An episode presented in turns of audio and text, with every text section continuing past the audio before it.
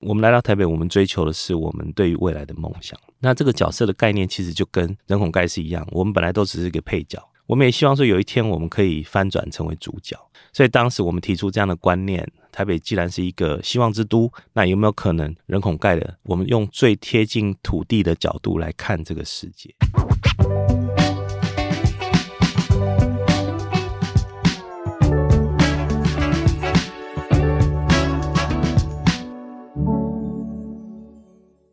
在设计里看生活，在生活里找设计。Hello，各位设计关键字的听众朋友们，大家好，我是雅云，欢迎收听今天的系列单元《关设计什么事》。在这个单元当中呢，我们将带大家一起观察、解析生活里的各种大小事与设计的关系。那不知道呢，大家这两年来有没有注意到台北市某些区域脚底下的人孔盖变得比较不同呢？今天呢，我们特别邀请到了华智形象设计的创意总监杨家章来到节目当中，就是要来与大家聊聊。设计力如何与人孔盖做结合？台北盖水这个计划又是怎样诞生的呢？让我们一起来欢迎家章。哎，大家好。很高兴来到 Shopping Design，我是家璋，欢迎家璋总监百忙之中抽出时间来上我们的节目。嗯、呃，首先呢，就是提到人孔盖设计啊，我觉得听众好像比较有感的部分是日本的人孔盖设计嘛，是就是很常在社群看到的那个宝可梦人孔盖，嗯、就是很 Q，然后很想收集这样子。嗯嗯、对，其实呢，呃，台湾也有自己的人孔盖设计，很多听众可能会不知道，就是啊、呃，我们今天要聊的台北盖水的这个计划，这边就是要请家长总监来跟大家介绍一下这个计划的内容，还有台北盖水的诞生跟由来。很高兴有这个机会啊，来上这个节目，然后也可以说一下我主持的这个台北盖水的计划。那其实大家都很熟悉了哈，在国外哦，尤其是刚刚雅云提到日本那个彩色人孔是其实是已经非常非常成熟的对哦一种设计，而且不只是设计而已，它还现在还变成是一种很重要的行销的载体。对，就是每想要到每个点，对，包含你说的宝可梦啊，很多它有很多新的操作方式哈。嗯、那比起日本，台湾算是起步的很晚，然后其实。呃，就我所知，台湾的第一颗的所谓彩色人孔盖，其实是在一百零二年的时候，是在台北市哦，民国一百零二年的时候，哦、台北市曾经有试做了一颗哈，当时也是现在的执行单位就是台北市政府的水利工程处嗯所做的，不过当时因为它只是一个比较像是一个试办的性质。哦，那并没有搭配比较好的这个行销的手法，所以大概很多民众，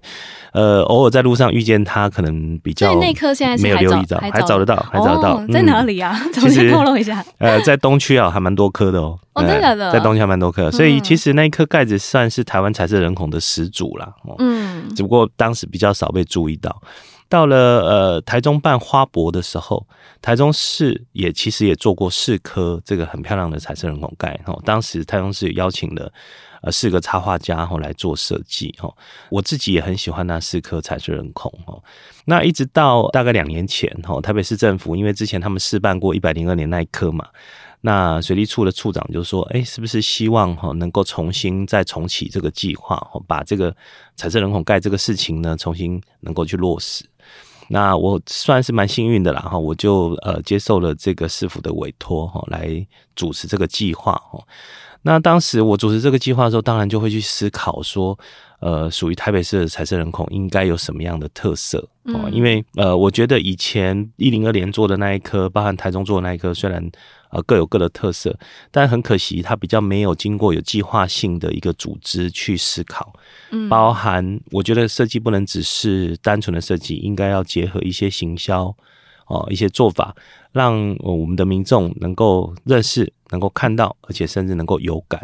所以呃，我在主持这个计划的时候，我就会希望说是有计划的来操作这件事情。所以大概两年前，我们做了台北盖水的一期，台北盖水这个名字也是我取的名字啦哈。这个计划名称是谐音嘛，台北盖水哈，啊盖又是人孔盖的盖哈，其实用的是这样的一个概念。所以不只是设计，我们还搭配了一些粉砖的宣传，我们甚至做了这个成果展。然后呢，还搭配了一些很多这个打卡啦、抽奖啦的这一类的摄影比赛啊这一类的活动。这个整个人孔盖的这个设计案呢，让更多的民众可以看到。那我想我们一起算是蛮成功。当时我们做了中正、万华、大同跟南港四个行政区。嗯，那因为这个计划的受欢迎，所以很开心啦。哦，在今年又接受市府的邀请，哦，那重新我们就开启了二期，也就是台北市的十二个行政区。我们还有八区还没有做嘛，所以我们这二期呢就把这个八区呢给补起来。哦，所以总共是现在就是加这八区就是十二个。对，所以我们目前的计划，每一个行政区我们做了两颗的设计，所以十二个行政区目前为止就会有二十四颗的特色的彩色人孔盖。嗯，对。嗯，所以水利处这边是当初是怎么样跟总监这边联系上的？其实最早呃，水利处那边是一开始是希望说哈，要用什么样的形式来执行这个计划。那水利处最早的想法可能会觉得说，那我们找了好的设计师哈，然后来来协助执行，应该就能够有漂亮的成果。哦，那当时我的想法是，呃，我觉得其实可以用另外一种形式。比如说，我当时采用的是一种策展的方式，嗯，啊，因为我们第一期要试办四个区嘛，哈，就是我刚刚提到了中正、万华、大同跟南港。于是呢，当时我就想，那我是不是邀请四个设计师，由这四个设计师呢，然后各自负责一个区域，哦，来提出他们的设计。那我想，他就会有一个有趣的多元，因为呃，四个人会有不同的想法。跟特色、跟特色，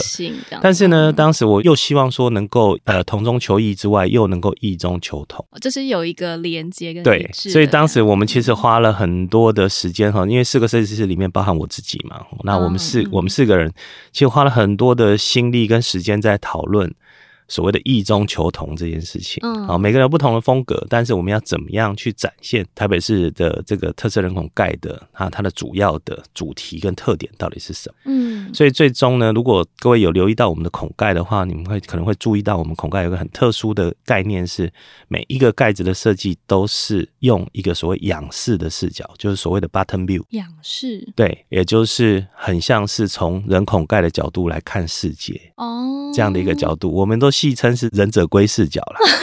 啊，因为忍者龟的家嘛，哈，住在下水道。不过上次我这样讲的时候，我学生说什么是忍者龟？我还有回应哦，我还有回应，所以你刚刚很自然的就流露出来了。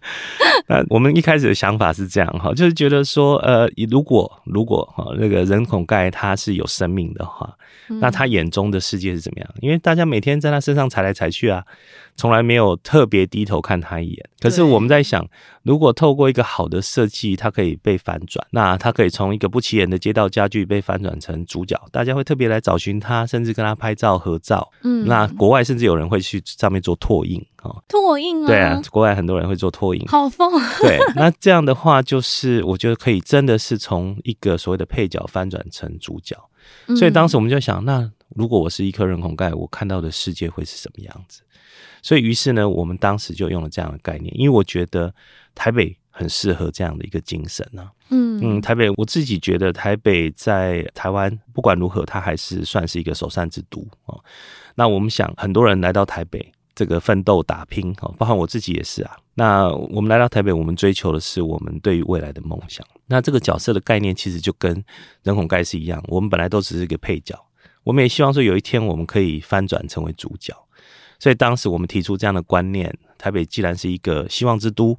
那有没有可能人孔盖的？我们用最贴近土地的角度来看这个世界。嗯，所以我们就提出这样的观点。嗯，所以你可以留意到，呃，现在的二十四颗彩色人孔盖全部都是用这样的视角来看的。所以只要看到这样的视角的设计，你就可以知道说这是台北市的特色人孔盖。哦，所以等于就是说我用了一个主题。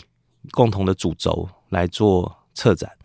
然后邀请设计师来用这样的理念去做设计。嗯，这个大概是我们最大的特色。哦，那总监这边在跟设计师沟通的过程中，有没有遇到什么困难点呢？呃，当然，我想每一个设计师都有很有自己的主见跟想法嘛。哦，因为每一个设计师，尤其我们找的都是很知名的设计师哈。嗯，那每一个设计师都有自己的观点哈。但是我想，设计师的一个特质是因为设计。并不是艺术哦，所以大部分的设计师其实都是好沟通的，因为大家都会透过这个很正向的沟通方式，彼此去交换想法跟理念，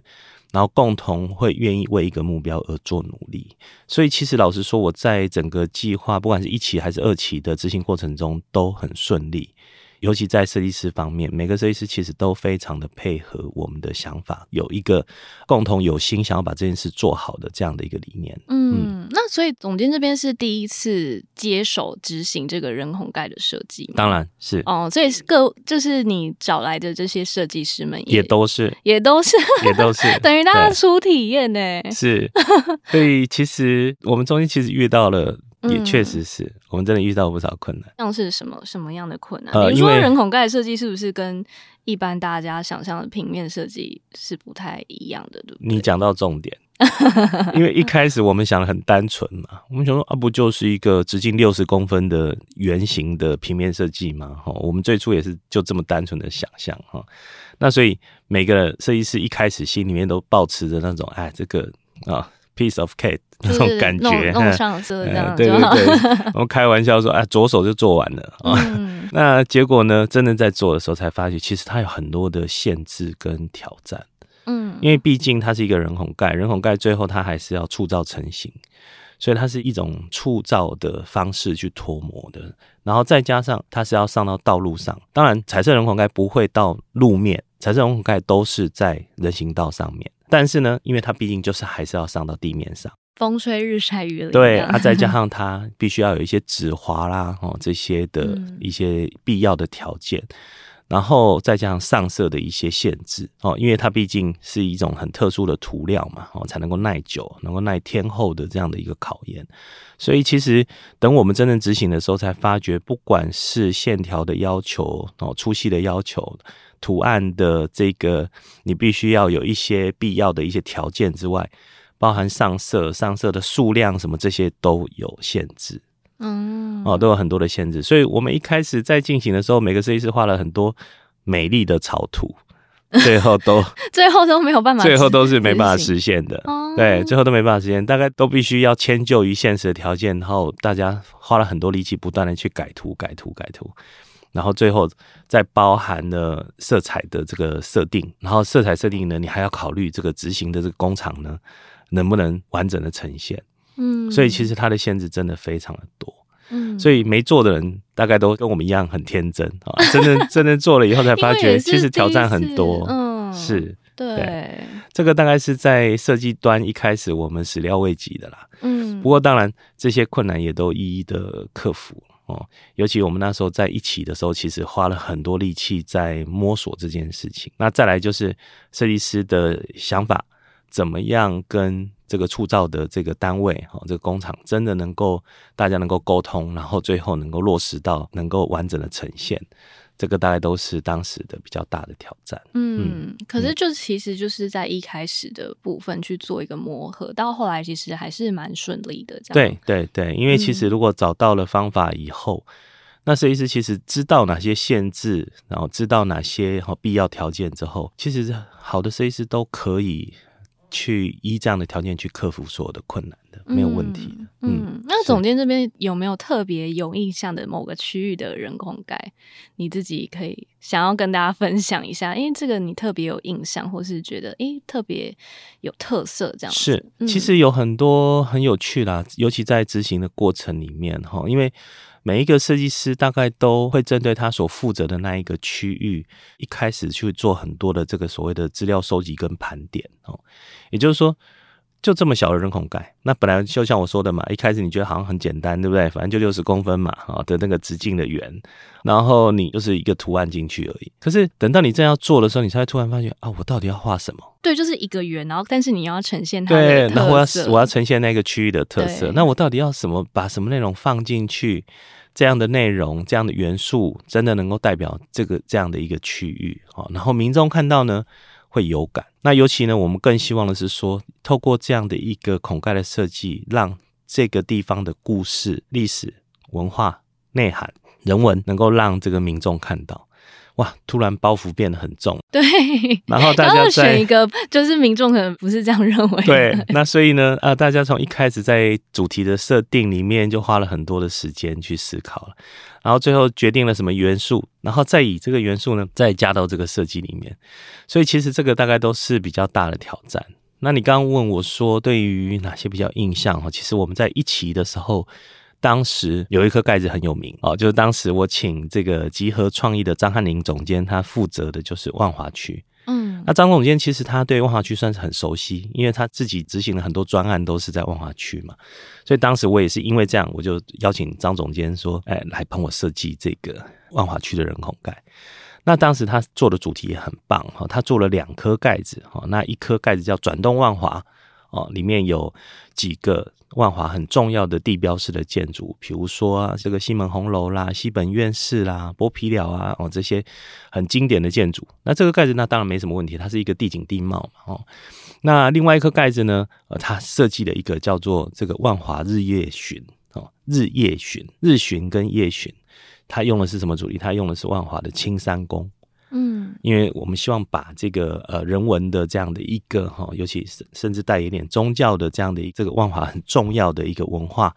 设计进去。当时其实我也觉得很棒，所以他把青山宫的日巡跟夜巡的这个很特殊的这样的一个庆典画进他的盖子里面。那原本我们也觉得很开心啊，结果没想到呃那个盖子一公布的时候，哇，当时引发了一些争议，因为当时的有一些呃文史工作者啊，甚至很多青山宫的朋友，他就说不对哦，你画错了，我们的青山宫的这个家将哦，有我们独有的脸谱、服装、法器，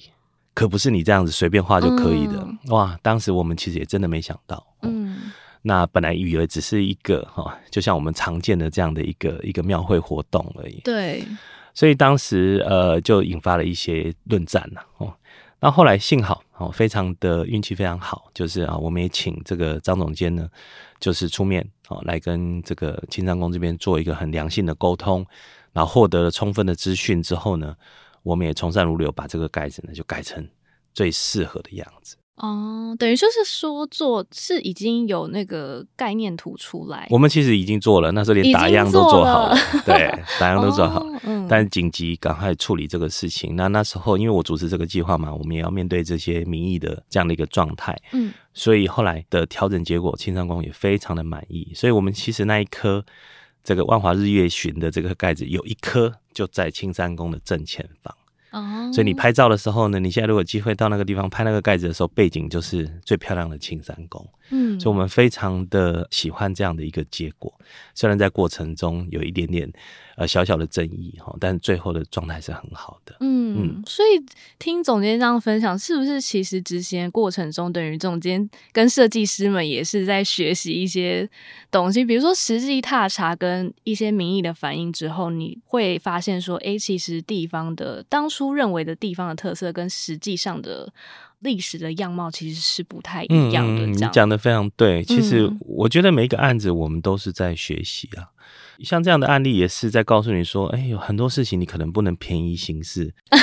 有时候我们我们心里想说，嗯啊，不就如此吗？可是你真的去了解以后，才发现其实可能事情不是你所想的这么简单哦，因为它其实有很多的重要的内涵哦，跟故事在里面。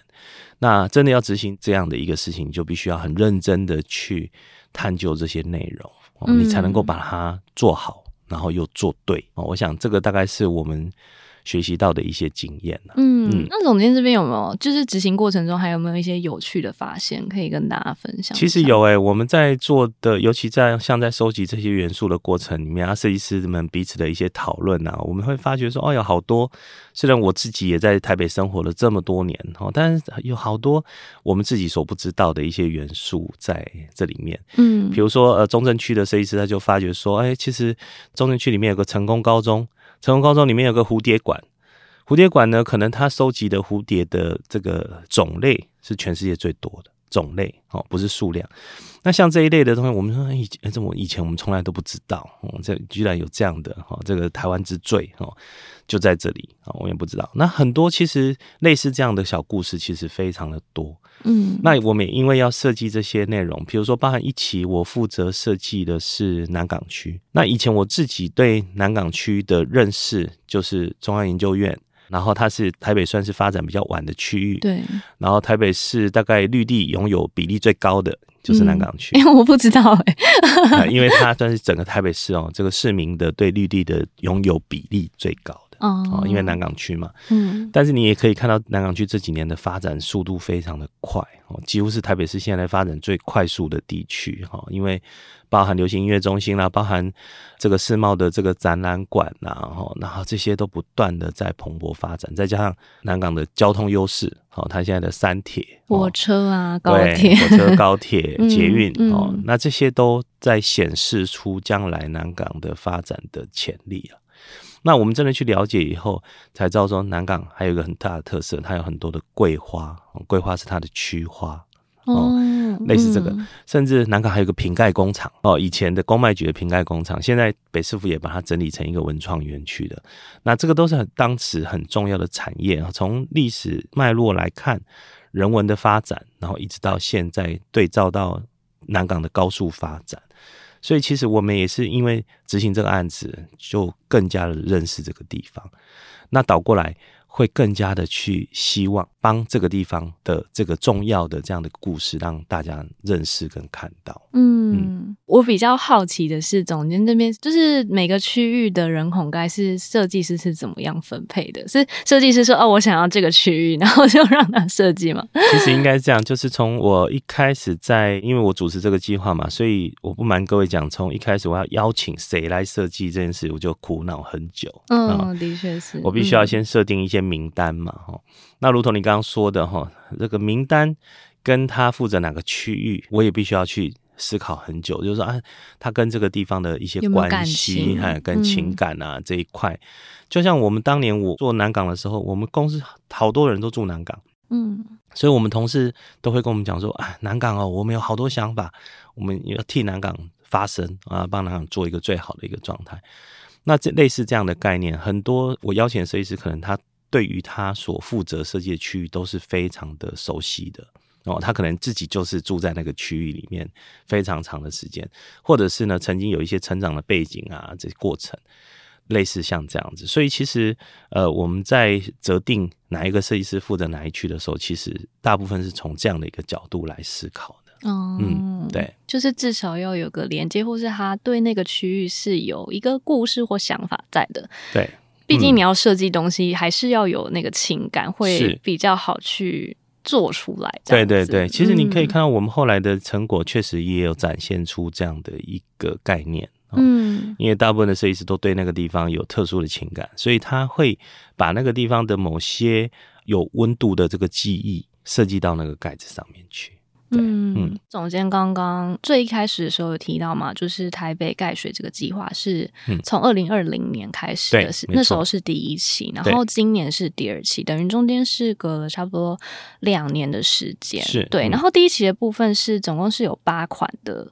特色人孔盖嘛、嗯嗯，然后出现在台北的四个行政区，然后今年就是会在台北的八个行政区，所以总共这样子会有六十个吗？哦，不对。总共是大概是十二个行政区哈，然后每一个行政区两颗，大概是二十四颗。嗯，啊，大概是有二十四个设计，但是真正落地到地上呢，大概每一个图案呢会有三到四颗。对，所以这样总共会有几个？啊就是计划。如果一期、二期加起来的话，我们大概会有将近百颗吧。哦，所以其实还蛮容易找到的。对，应该是蛮容易找到，而且呃，我们设置的地点大部分都是，其实也很坦白说，彩色人孔盖是我们并不会密密麻麻的到处都设。嗯，因为彩色人孔盖比较多是观光跟宣传。哦，这样的一个重要的价值，所以大部分我们选择定的地点都是哈有一些必要的，哦，这样带有一点观光啦，嗯，这样的一个可以让民众来拍照啦，这样的一个位置的。嗯嗯，因为计划其实也是两年，就是两期的时间了嘛。是，就是就总监这边自己观察，有没有觉得台北盖水这个计划为台北带来了什么样的不同跟影响吗？呃，其实我觉得影响蛮大。我不瞒各位讲，我从一开始在执行一期的时候，我还没有想到会获得这么大的回响。哦，当初没有抱很大的呃，当时当时其实没有想那么多，哎，只想说把这个事情做好就好了。然后当时的一个基础的概念就是希望说，我们做。做好的设计，但这好的设计希望能够让民众看到，我们就搭配了一些粉砖啊，一些行销的宣传，但是没想到民众的反应出乎我们意料的热烈。你们是不是还有做地图？对，我们做了很多哈，其实我们做了很多收集的地图啊，嗯、很多甚至我们邀请民众去打卡啦，甚至我们还办了摄影比赛啦，然后甚至还办了画画比赛，民众也可以画出他心中的人孔盖哦、嗯，所以我们才发觉，其实民众非常渴望我们的城市是美好的。嗯，我们发觉其实民众对这些东西并不是无感的。我们以前常开玩笑说啊，我们台湾的环境市容街景地景。地貌这个有多么的杂乱吼，然后似乎台湾人好像都无感，可是其实不是诶，我后来发现，其实大家并不是无感，大家只是没有机会去抒发，没有机会去真的给他好的东西。其实我们台湾的民众的素质是非常高的，大家非常喜欢这样的东西。所以当时我们在开始在走行销我们的这个彩色人孔盖的时候，其实获得了非常多的民众的肯定跟回响。这个真的是我们当时非常非常开心的事情。嗯，那这件事情其实我们觉得也开启了一个城市美学的一个变化的一开端哦。我们觉得其实民众对于城市美学是非常的在意的。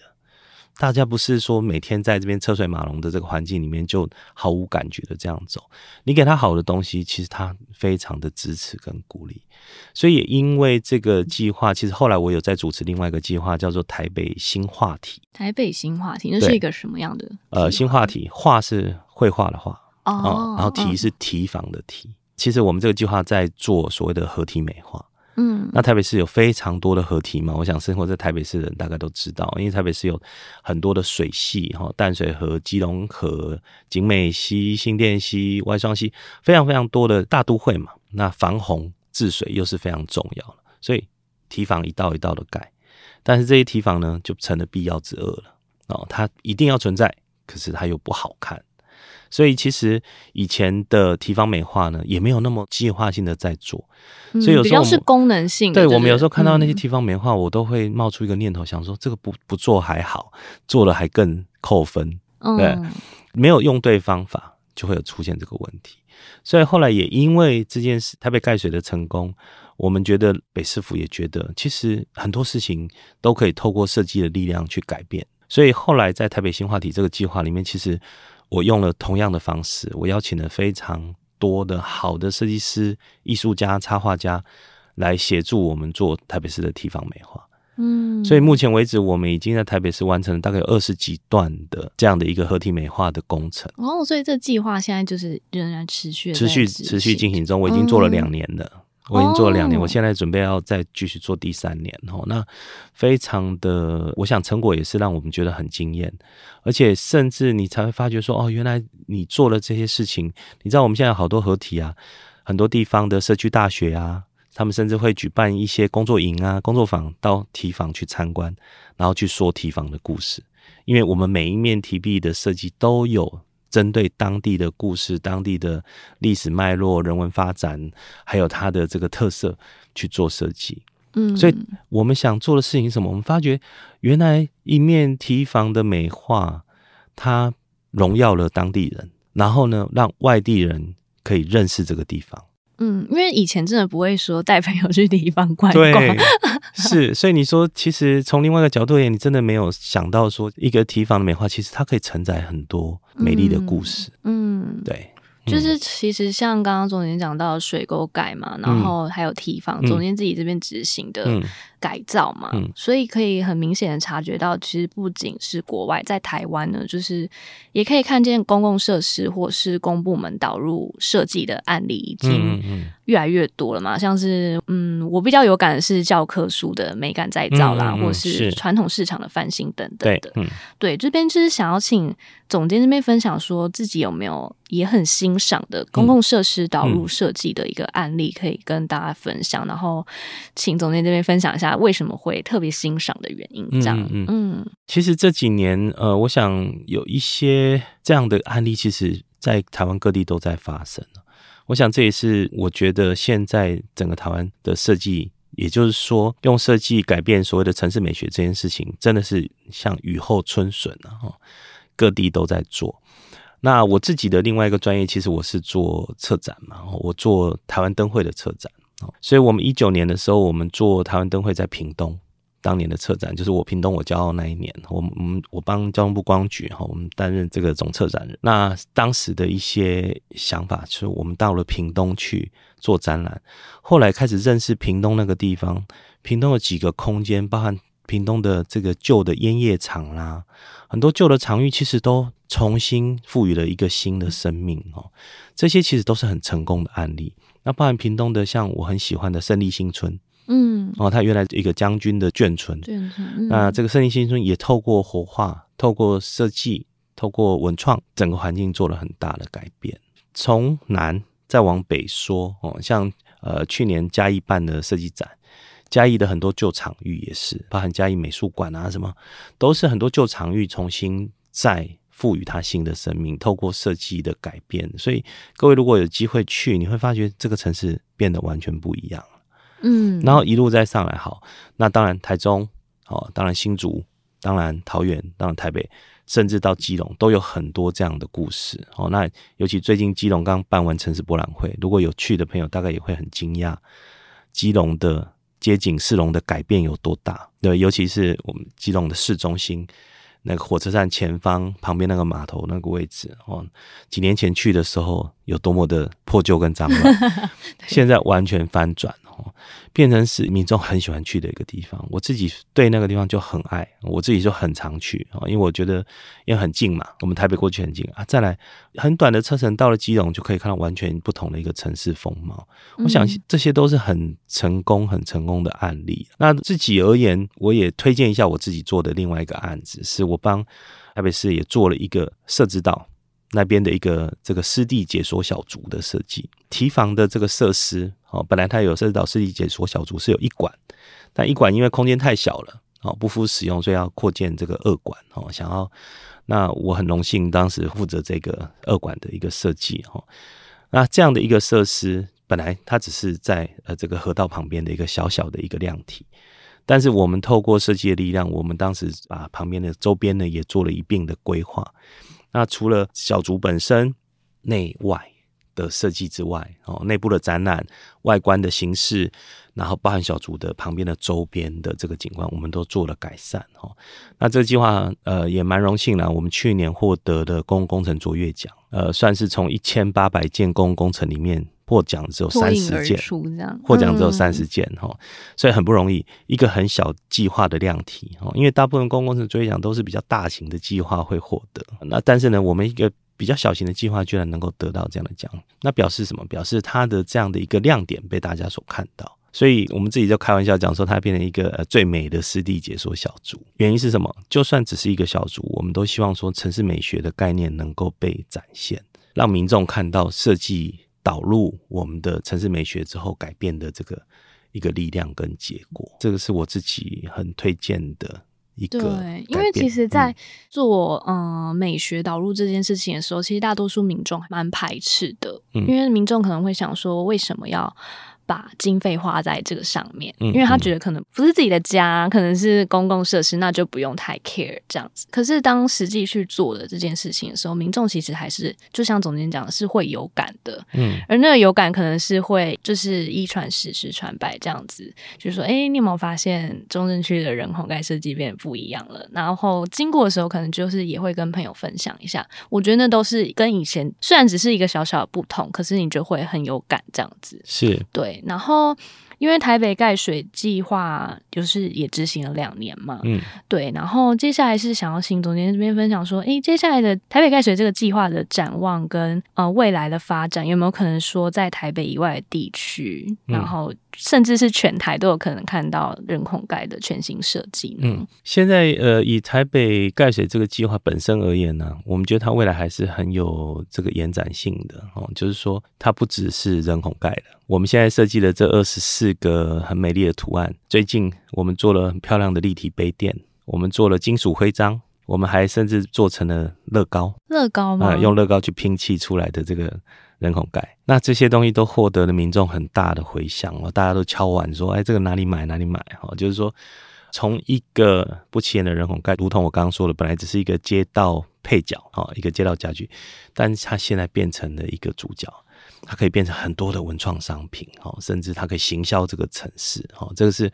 这个计划本身，我们觉得所带来的效益。那像你刚刚所说的，有没有机会扩散到其他县市去？其实是有的。其实从我们一起做完的时候，就有很多的县市都找过我啊，呃，谈过这件事情。嗯、那当然，我主要是把我的 know how 告诉大家哦，包含嘉义也好，包含新北市也好。有很多其实地方我都跟他们谈过，就是把我们这样的一个操作经验告诉大家，然后也当然很希望说大家能够去落实来做这件事情。以我所知，现在台南就有做，嗯，对，那很多地方其实都陆陆续续都在像以这样的模式来发展，哈，因为人孔盖其实就是一个，如果我们把它视为是一个。载体，什么样的载体呢？它可以行销这个城市的载体哦，就像日本的概念一样。那慢慢的，甚至我想，这个人孔盖会发展的更多、更有趣、更多元的。我们自己今年做的一个很有趣的方法哦，就是未来各位。等到这些人孔盖落地以后啊，你可以到了这个找到这颗盖子呢，你只要下载我们这个 app 呢，它会出现扩增实境哦，它的图案都会变成立体的，所以你手机去拍它的时候呢，你那些图案都会变成是立体的画面哦，来介绍这个盖子的特色，这也是我们今年所做的。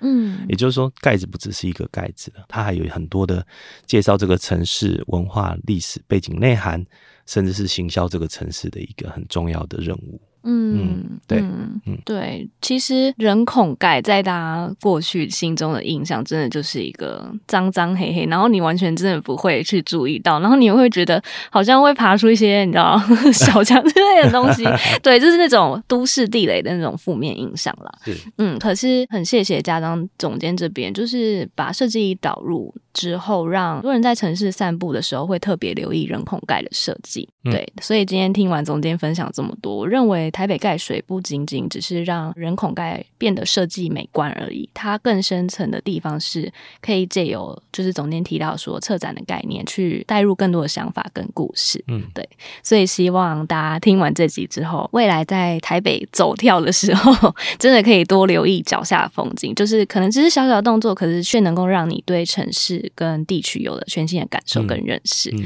所以今天非常谢谢家长总监特别来到节目当中，谢谢。很谢谢肖斌迪在的采访，我想也很感谢肖斌迪在把我们的好设计介绍给民众，让更多民众认识我们的美好的城市。嗯，如果说听众这边呢有想要更加认识台北盖水这个计划，以及想要知道每个区域的人孔盖设计到底长怎样的话，也可以搭配我们的文章一起 服用这样子。是。是然后这边好像有看到说，嗯，台北盖水的社群上面好像有一个。哦，有宣传一个台北盖学接下来会有一个展览的计划嘛？这边请总监跟大家分享一下。是，呃，因为我们这个一二期的计划算是把台北市的十二个行政区都设计完成了嘛，所以我们在八月十一号到十五号，这个五天的时间，会在台北市政府的这个大厅。哦的这个中庭哈，来做一个这个成果展。那这个成果展呢，其实啊不只是展览了，我们还有很多搭配的活动。哦，就你来现场，你也可以画画，你也可以这个玩这个我们做的这个人孔盖乐高哦。那另外最有趣的是，这是唯一一次你有机会呢。一次看到二十四颗彩色人孔盖哦，不用特别一个区域，对，你不用一个区。这五天错过了以后呢，以后你要看到这二十四颗呢，你可能要跑遍全台北了。哇，这个是个诱因吗？对，所以我们在想，这应该是最难得的一次了哈，就一次看足哈，二十四颗这个彩色人红盖就一次呈现在现场，所以会非常希望民众可以来哦。那展览的时间是每天早上的九点到这个晚上的八点钟哦。那各位如果上班族一样，下班可以过来。那中间有跨一个六日，也欢迎六日可以过来哈。我们是天气很热，然后不想在外面晒太阳，也可以到对到这个展览，很欢迎。那我们现场都有一些活动哈，那你来看展都有机会可以拿到我们的那个现在买不到的这个限量的杯垫，嗯，然后还有那个我们的这个人孔盖乐高哈，这些周边的商品哈。那当然。这个还有很多的小惊喜啊！哦，嗯，非常欢迎大家来，大家到现场去才知道这个小惊喜是什么了。欢迎大家来，嗯，这一个难得的展览。对，好，谢谢家长总监，谢谢亚云，谢谢。设计关键字，我们下次见喽。